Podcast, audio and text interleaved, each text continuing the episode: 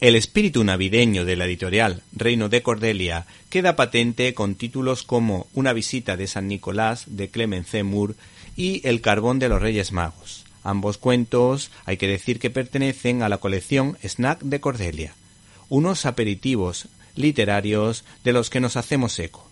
En esta ocasión apuestan por el género patrio, ya que este cuentecito, El carbón de los Reyes Magos, ha sido escrito por José María Merino, autor de Los trenes del verano, premiado con el Nacional de Literatura Infantil y Juvenil, y El río del Edén, premiado con el Nacional de Narrativa.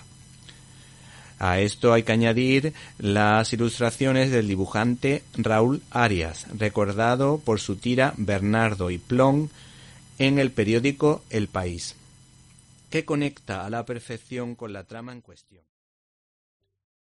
¿Te está gustando este episodio? Hazte fan desde el botón Apoyar del podcast de Nivos.